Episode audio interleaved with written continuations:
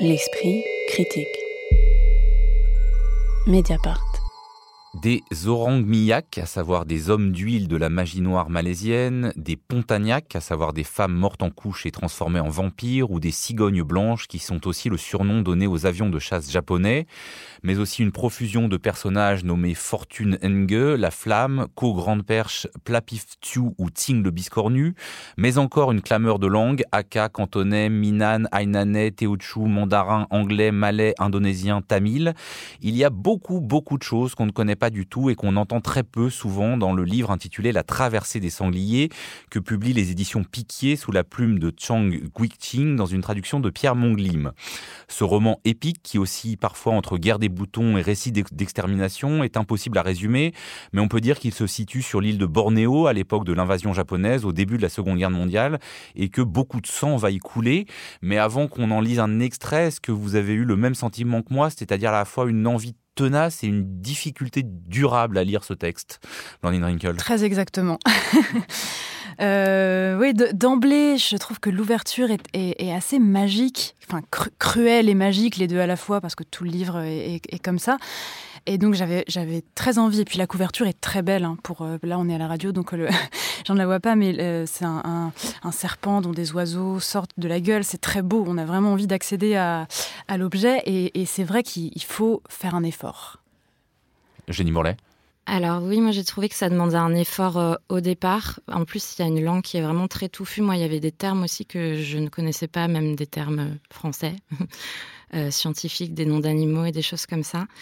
Donc c'était plutôt une difficulté au départ et c'est devenu, enfin l'envie tenace. Après, je trouve qu'il y a un dépassement de cette difficulté-là. Il y a quelque chose de très virtuose dans ce monde qui s'ouvre à nous et qui fait qu'on a envie d'ouvrir toutes les portes.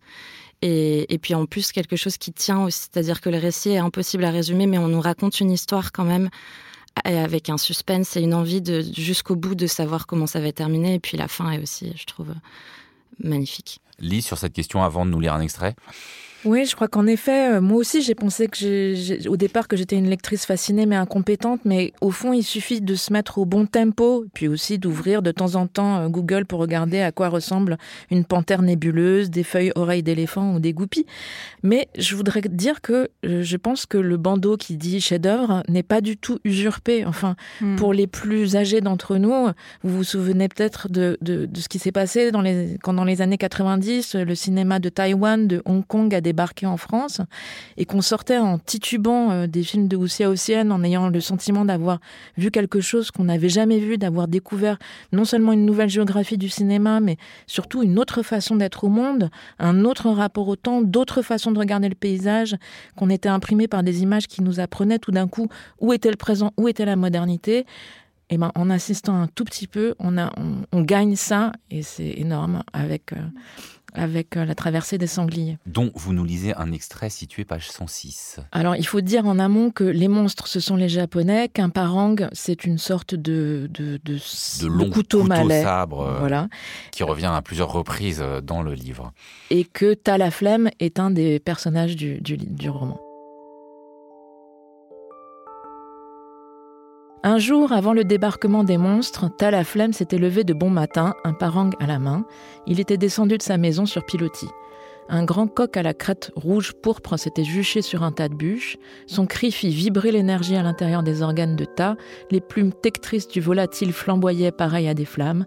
La flemme bailla un coup, disposa deux bûches sur le billot et le manche bien serré dans la main, leva le bras, abattit le parang, fendit l'une des bûches.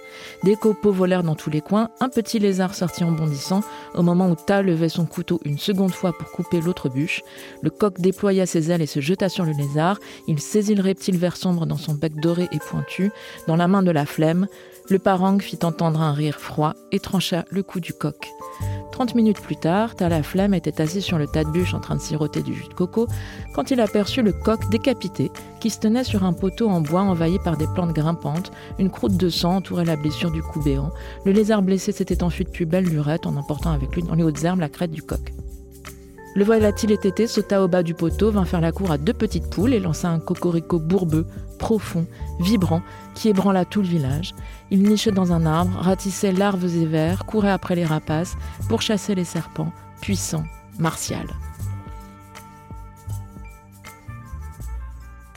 On voit à la fois le côté gore et ce que le, préfacier, qui est aussi le traducteur, désigne comme euh, le réalisme magique. C'est, ça, correspond à une bonne définition de ce livre ou ce terme est un peu trop vague malgré tout? Blondine Wrinkle euh, J'ai moins l'impression que c'est un style de réalisme magique qu'une manière exacte de transcrire ce que je ne connais pas, mais ce qui semble être la culture aussi de l'île de Bornéo. Et tout semble dans les faits, être magique là-bas, enfin nous nous apparaître magique, mais en fait ces animaux existent réellement. Les sangliers à barbe, les grands coucals, les éperviers verts euh, euh, aux, plumes luminescentes, tout ça est, tout ça existe. Et donc c'est moins un style. Enfin, j'ai l'impression que ce qu'on appelle en général le réalisme magique, c'est une manière de d'écrire quelque chose de manière réaliste et puis de partir dans quelque chose de plus fantastique et d'ajouter de la magie pour dire aussi euh, une émotion, une manière de voir. Là, ça je, n'ai jamais été là-bas, mais j'ai l'impression que c'est plus exact que ça. Et c'est ça qui est complètement déboussolant. C'est qu'en fait, le, paysage qui est décrit euh, est pour nous très peu envisageable et on a besoin de la littérature pour l'appréhender euh, comme ça. Eugénie Bourlet sur cet effectivement entremêlement entre cette réalité et euh, une histoire euh, qui est documentée, euh, qu'on connaît d'ailleurs nous très très peu, qui est l'invasion japonaise au début de la Seconde Guerre mondiale de Bornéo. J'ai eu le sentiment que c'était comme un monde qui s'auto-engendre, c'est-à-dire que peu importe les intrus qui vont envahir l'île et les événements réellement historiques qu'on nous décrit, c'est un monde qui fonctionne en vase clos, qui fonctionne tout seul et où n'importe quel euh, élément, que ce soit euh, humain, animal, végétal, euh, animé ou mort d'ailleurs, parce que bon, il y a le coq sans tête dont Lise parlait dans l'extrait, qui peut continuer à... qui agit aussi dans le récit. Et j'avais noté cet extrait où en fait ce qu'on raconte, c'est pas fantastique, c'est mais la manière dont c'est raconté et dont chaque élément est doué de, de de force narrative fait que fait qu'on a l'impression que c'est magique. Avec un brouillage qui est quand même étonnant entre eux, parce que justement euh, les Japonais s'appellent les monstres, mais c'est-à-dire que les monstres ça peut être aussi bien les sangliers qui attaquent cette espèce de village que l'invasion japonaise, que des véritables monstres au sens où nous on les dirait, c'est-à-dire des créatures plus chimériques. Moi j'ai quand même une question, c'est-à-dire qu'il faut rendre un, grand hommage à Pierre Monglim qui non seulement fait la traduction, mais fait une préface à la fois ultra précise et très drôle en disant attention vous qui pensez que la littérature chinoise euh, c'est en gros le Justi et Moyan vous allez euh, être désemparés quitter euh, vos, bandelettes vos, visions de momie de la littérature chinoise. En fait il retrace à quel point en fait on peut même plus parler de la langue chinoise mais des langues chinoises qui sont passées par ben, les, émigrations puis les guerres puis tout ça. Là on découvre effectivement un univers oui, il faut dire à quel point le traducteur est dément. Euh, une fluidité de la phrase en français qui est d'autant... Enfin, vraiment, on le ça se lit euh, euh, du point de vue de la langue, ça, coule totalement et c'est d'autant plus impressionnant qu'il souligne dans la préface la créativité linguistique de l'écrivain, dont, voilà, qu'il arrive à, rendre dans des ruptures de niveau de langue tantôt familières, tantôt lyriques, et tout le temps d'une précision extravagante. Ce qu'il y a, c'est que ça permet de rendre la profusion du texte, tout est profus, euh, et au point qu'il peut y avoir des moments de saturation, mais ça fait partie du récit, une saturation des histoires qui est aussi une saturation de la violence, parce qu'il faut quand même mesurer que on la connaît pas cette histoire des Japonais euh, euh, sur l'île de Bornéo en 41, mais franchement c'est juste, euh, c'est la même histoire que celle des nazis dans l'Europe de l'Est à la même période, mais c'est dans la jungle, c'est-à-dire c'est la destruction progressive de l'ensemble d'une petite communauté de personnages. À quelques rares exceptions, on assiste à des massacres, des viols. C'est éprouvant, mais c'est pris dans un flux et dans cette espèce de oui saturation qui ne s'arrête jamais. Et ça, c'est très beau.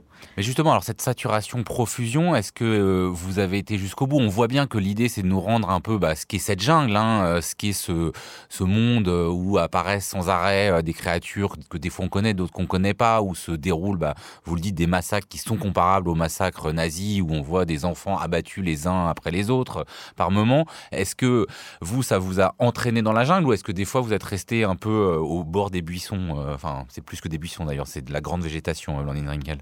Non, moi j'ai fait des pauses. En plus, je trouve que c'est un livre. Euh, je pense qu'il faut de toute manière faire ce qu'on veut avec les livres, mais celui-ci, j'ai l'impression qu'on peut l'abandonner, le, reprendre. Enfin, moi, j'ai vraiment vu une, promesse, c'est-à-dire que je l'ai lu au début très enthousiaste et puis l'abandonnant un peu parce que, en effet, luxuriance de l'écriture comme luxuriance de la forêt, trop, trop, trop de luxuriance et, euh, hum, devant faire des pauses. Et puis, je pense aussi que l'écriture l'ouverture, on, dit qu'elle est, qu'elle est réaliste, mais dans une autre culture, mais sans doute qu'elle est aussi en elle-même très lyrique. Je pense par exemple à une phrase où, il y a question d'enfants qui, pissent, mais justement les enfants ne pissent pas, mais envoient un double jet d'urine dorée sur une touffe d'herbe.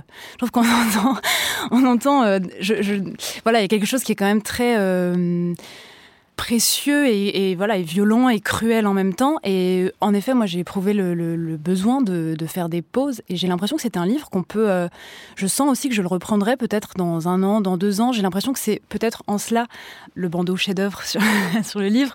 C'est un livre qui semble avoir. On peut, on peut prendre son temps et il semble avoir du temps devant lui.